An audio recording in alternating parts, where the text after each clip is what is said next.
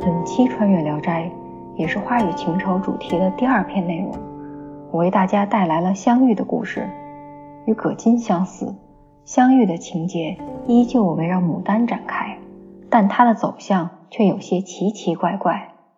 我将它比喻为古代中国的性转版《昼颜》，但《昼颜》的主角是白日美人、午后人妻，而相遇的主角是痴情书生、风流丈夫。主人公黄生是个有家庭、有妻子、有儿子的读书郎。此外，他还有个爱妻，爱妻还有个结拜姐姐。爱妻死后，黄生睡了他的姐姐。爱妻死而复生后，妻子却死了。黄生和爱妻、姐姐三个人幸福的生活在一起。最终，黄生死了，爱妻和姐姐也跟着死了。单独从梗概来看。这样的情节不仅离经叛道，甚至还有些雷人。但如果展开来讲，你就会发现，其实它比想象中还要雷人，还要狗血。接下来，就让我们开始今天的穿越之旅，走进相遇的故事。读书有用论。崂山下清宫道观的院子里，有棵二丈高、几十围粗的耐冬树。那里的牡丹花也长了一丈多高，开花时节更是繁花似锦，璀璨夺目。有位来自胶州的读书人黄生，就住在夏清宫内读书。一天，黄生偶然间透过房间的窗户，看到一位女子。女子身着素衣，身影在花丛中若隐若现。道观内怎么会有这样曼妙的女子？黄生心生疑惑。正当他走出房间，打算一探究竟时，女子却躲开了。自此以后，黄生便经常看到对方。某一天，他隐匿在树丛中，想伺机等待女子。不多时，就看见女子从另一位身穿红衣的女子一起向这边走来。他仅从远处观望，就觉得两人姿色美貌出众绝人。他们渐渐走近时，红衣女子突然往后退，这里有生人。黄生被发现，一下子惊慌失措的站了起来。二位女子吓得转身就跑，黄生来不及反应，眼前只剩下漂浮的衣袖和丝丝缕缕的香气。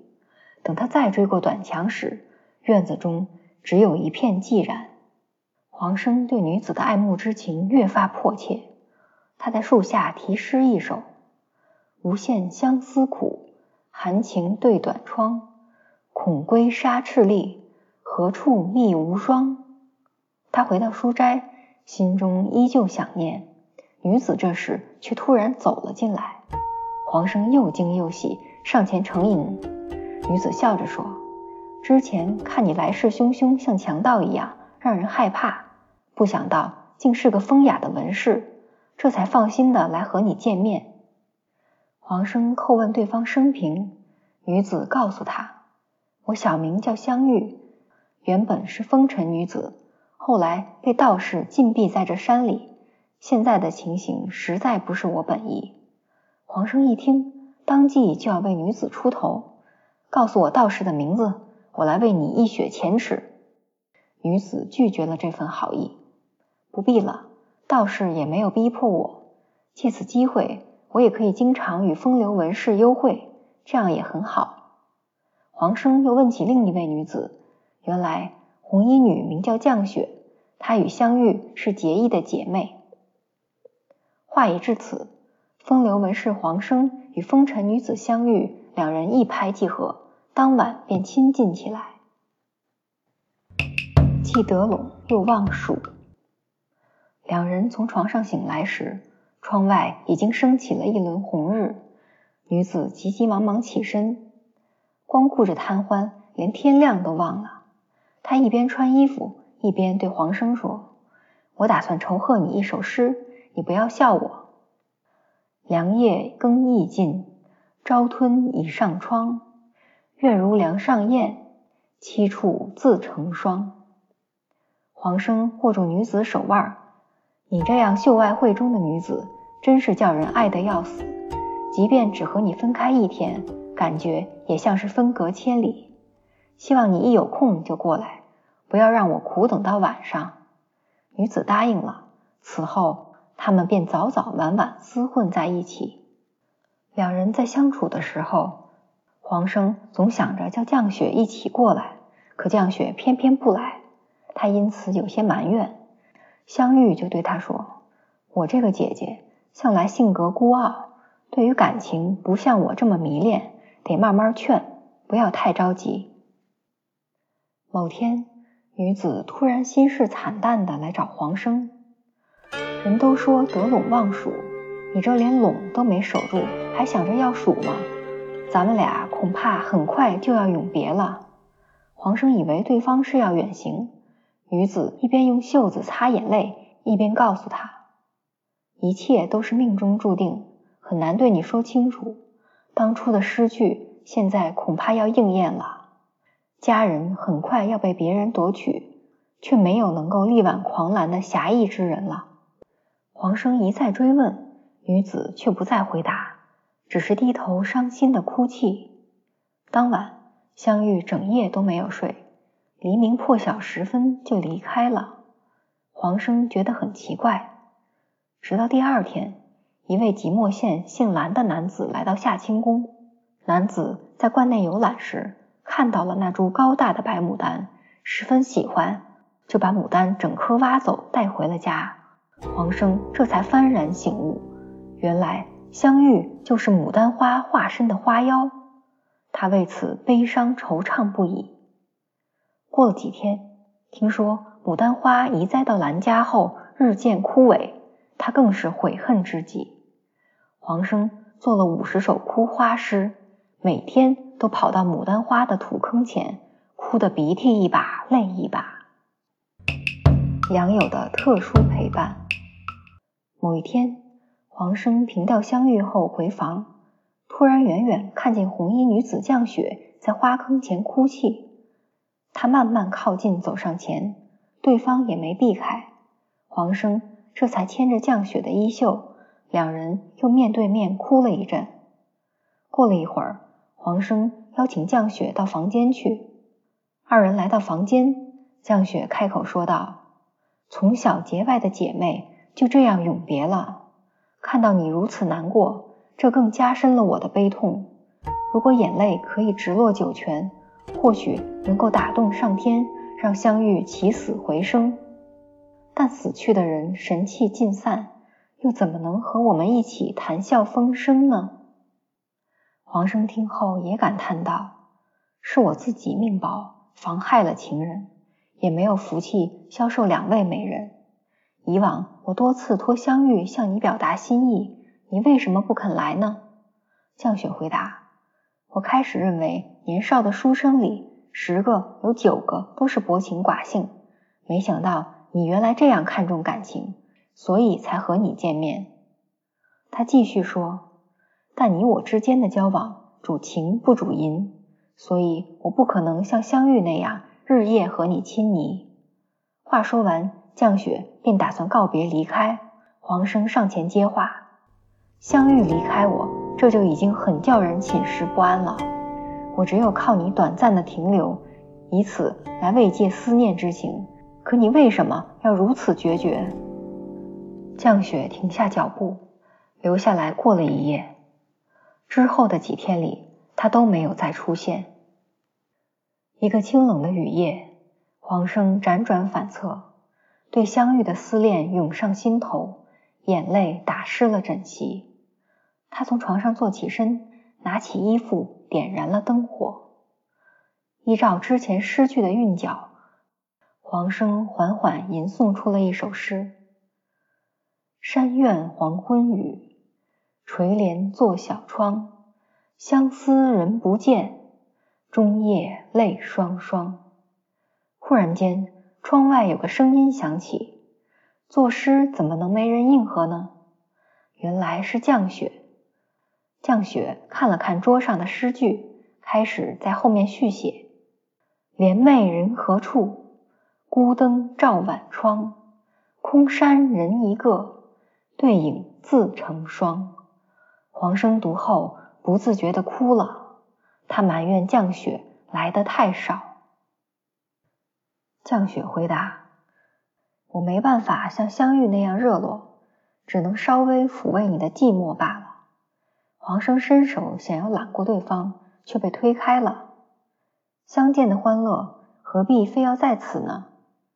从这以后，每当寂寞无聊时，降雪便来找黄生，两人一起饮酒对诗。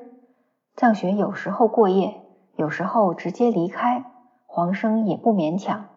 相处久了，黄生对降雪表白道：“香玉是我的爱妻，而降雪你是我的良友。”他总是问降雪：“你到底是院子里的哪一株花？还请早点告诉我，我会把你移栽到家中。”以免你再像香玉那样被恶人夺走，遗恨百年。降雪回答：“故土难移，多说无益。爱妻尚不能从始而终，更何况是朋友呢？”黄生不听，非要拉着降雪的胳膊到院子里，一株一株的询问：“这个是你吗？”降雪只是捂着嘴笑他，并不应答。花神的恩赐。转眼已是腊月，黄生离开夏清宫回家过年。二月间，他忽然梦到了降雪。梦里，降雪面带愁容的对他讲：“我要大难临头了，请你即刻赶来，晚一步可能就再也见不到了。”黄生惊醒之后十分惊异，他没有犹豫，赶紧让仆人备马，星夜兼程的来到了夏清宫。原来要修建房屋。有一棵耐冬树，因为位置有些碍事儿，工匠正打算抡起斧子砍掉树。黄生急忙阻止了他们。入夜后，降雪前来道谢。黄生笑着说：“让你之前不把实话告诉我，所以才要遭此劫难。现在我已经知道了，以后你如果不来找我，我就去点艾绒烤树。”降雪听后回答：“我就是知道你会这样做。”所以才迟迟不告诉你真相。两人坐了一会儿，黄生感叹道：“如今面对着良友，更加思念爱妻了。我已经很久没有凭吊相遇了，你能和我一起去看看他吗？”他们来到空洞的土坑前，挥泪不止。眼见过了一更，降雪收起眼泪，也劝黄生不要再哭。又过了几天。一个寂静的夜晚，黄生独自静坐。降雪笑着走进房间，他带来了好消息。花神被黄生的真情打动，让香玉重生在夏清宫。黄生急忙追问：“什么时候？”降雪答：“现在还不知道，但应该不会太远。”天亮以后，降雪下床打算离开。黄生嘱咐他：“我特地为你而来。”还请你不要让我长时间的孤单寂寞。降雪笑着允诺了。接连两夜，他都没有再来。黄生来到院子里，他抱着耐冬树，又是摇树，又是抚摸，但无论如何呼唤，都得不到回应。他于是返回房间，在灯火下点燃艾绒，打算拿着去烤树。降雪急忙走进了屋，一把夺过艾绒就扔掉了。你这样恶作剧，可是会把我烧伤的。再这样，咱俩可就绝交了。他笑着抱住了降雪，两人还没坐稳，香玉的身影就盈盈而入。黄生一见到香玉，眼泪就淌了下来。他冲过去握住香玉的手，香玉也用一只手握住降雪的手，三个人就这样悲伤哽咽着。落座之后，黄生感觉到。握住香玉的那只手十分空虚，就像是自己握着自己一样。惊异之下询问，才知道此刻的温存竟是幻影。香玉哭着告诉他：昔日我是花之神，有形有实；如今我是花之鬼，所以形散。虽然相聚在此，但这并不是真实的。我们现在这样，只可以当做是睡梦中的见面罢了。降雪这时也开口了：“妹妹来了，可太好了！我要被你家的男人缠得烦死了。”说完就离开了。裴氏的约定，就这样，相遇又像从前一样谈笑风生。但两人在依偎间，黄生总感觉就像靠着一个影子，他为此闷闷不乐。香玉看黄生这样，也埋怨自己，就对黄生说：“你用白脸的粉末掺和一点硫磺，兑成药水，每天给我撒上一杯。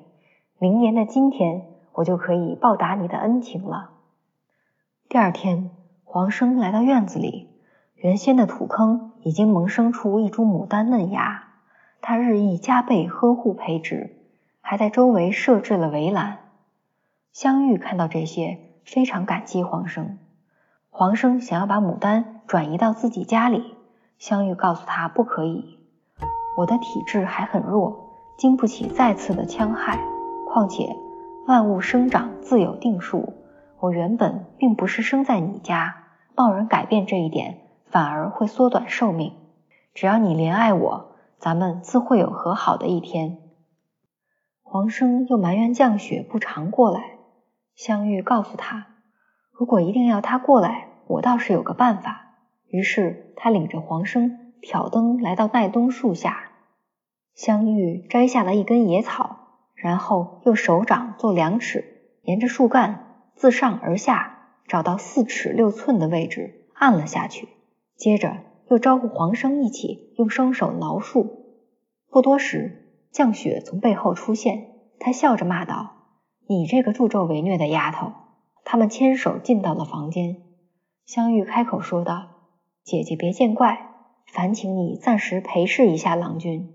一年以后，我便不再打扰了。此后，降雪就经常来陪黄生。”春天结束了，牡丹花芽日益肥壮，长到了两尺多高。黄生回家前，给观里的道士留了些钱。嘱咐对方要好好看护花苗。第二年四月，黄生再次来到夏清宫，牡丹已经结出了一朵花苞。他正在流连间，那花蕾竟然摇摇晃晃的动了起来，不多时就开花了。只见盘子大的花朵上，好像有个三四指高的小美人端坐在花蕊中。转瞬间，这小美人就飘然而下。果然就是香玉，她笑着对黄生说：“我在这儿忍风耐雨的等你，你怎么现在才来？”说着，二人一起进到房间。降雪也来了，对香玉说：“我每天都代人作福，现在总算可以退回到朋友的位置了。”三人于是谈笑起来，直到半夜，降雪才离开。黄生和香玉又像从前一样。亲密的睡在一起了。再后来，黄生的妻子去世，他便留在崂山下清宫常住了。这时的牡丹已经长到手臂般粗壮。黄生每每指着牡丹说：“他日我若死了，就把灵魂寄托在这里，长久的陪伴在你身旁。”二位女子听后也笑着回答：“你可不要忘记自己的约定。”又过了十多年，黄生忽然生了重病。他的儿子来到夏清宫，对着父亲悲伤的哭泣。黄生却不以为然，反而笑着告诉儿子：“这不是死期，明明是我重生的日子，为什么要难过呢？”他又嘱咐道士：“日后牡丹花下若生出一株蓬勃的五叶红色花芽，那便是我了。”黄生说完，便不再开口。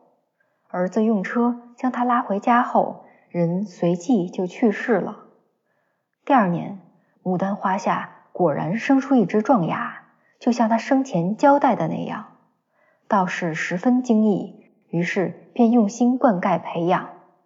又过了三年，壮芽已经长到数尺高，枝干也如拱坝般粗细，但偏偏就是不开花。老道士死后。他的弟子不知道爱惜，竟用刀斧砍掉了牡丹。自此以后，白牡丹也枯萎而死。不久，奈冬树也枯死了。相遇中，穿越后记。故事的最后，蒲松龄点评：感情深到了极点，花以鬼相从，人以魂相寄。黄生死后，香玉、降雪的殉情，即便算不上忠贞，也是为情而死了。但要我说，二位女子不仅是忠贞，更是把贞洁的牌坊带到了坟墓里。更何况，她们还不是人，而是花神、树妖。香玉的故事虽然有着离经叛道、超越世俗的表象，内核依然是封建庸俗。黄生这样的风流文士，随随便便吟上几首情诗，就会得到美艳女子的青睐。交往了一位不够，还惦记着另一位。而香玉和降雪的情感，更是惊世骇俗。为了不让读书郎寂寞难过，良友可以陪睡到床上，爱妻也可以强拉着姐妹代替自己进行陪侍。功成身退后，姐妹。竟然还能够退回到良友的位置。黄生不顾一切的钟情于美女，他活着时快活了一辈子，死后还有女子为他殉情。他在爱情和友情中无缝切换，在痴情和专情中自由选择，在家庭和情感中任意游走。男女双方的立场和境遇有着天壤之别。如果说一开始，香玉和黄生的欢好是出于女方的自由选择，因为她乐于和风雅人士幽会，而黄生只是其中之一。那么随着情节的发展，后来的香玉和降雪就被黄生的深情捆绑住了。这样的深情就像是看不见的枷锁，它甚至还能够超越死亡，牢牢的将女子锁住了。作者却还要反过来。对这种莫名其妙的情感进行歌颂，但话又说回来，故事中还是有一处细节值得赞扬的。黄生初次知晓香玉风尘女子的身份时，他不但没有嫌弃，反而将重点落在了将香玉禁闭在山中的道士身上。沦落风尘又怎么样呢？被迫失去自由，那才是可怕的。本期的穿越聊斋到此结束。让我们下期再会。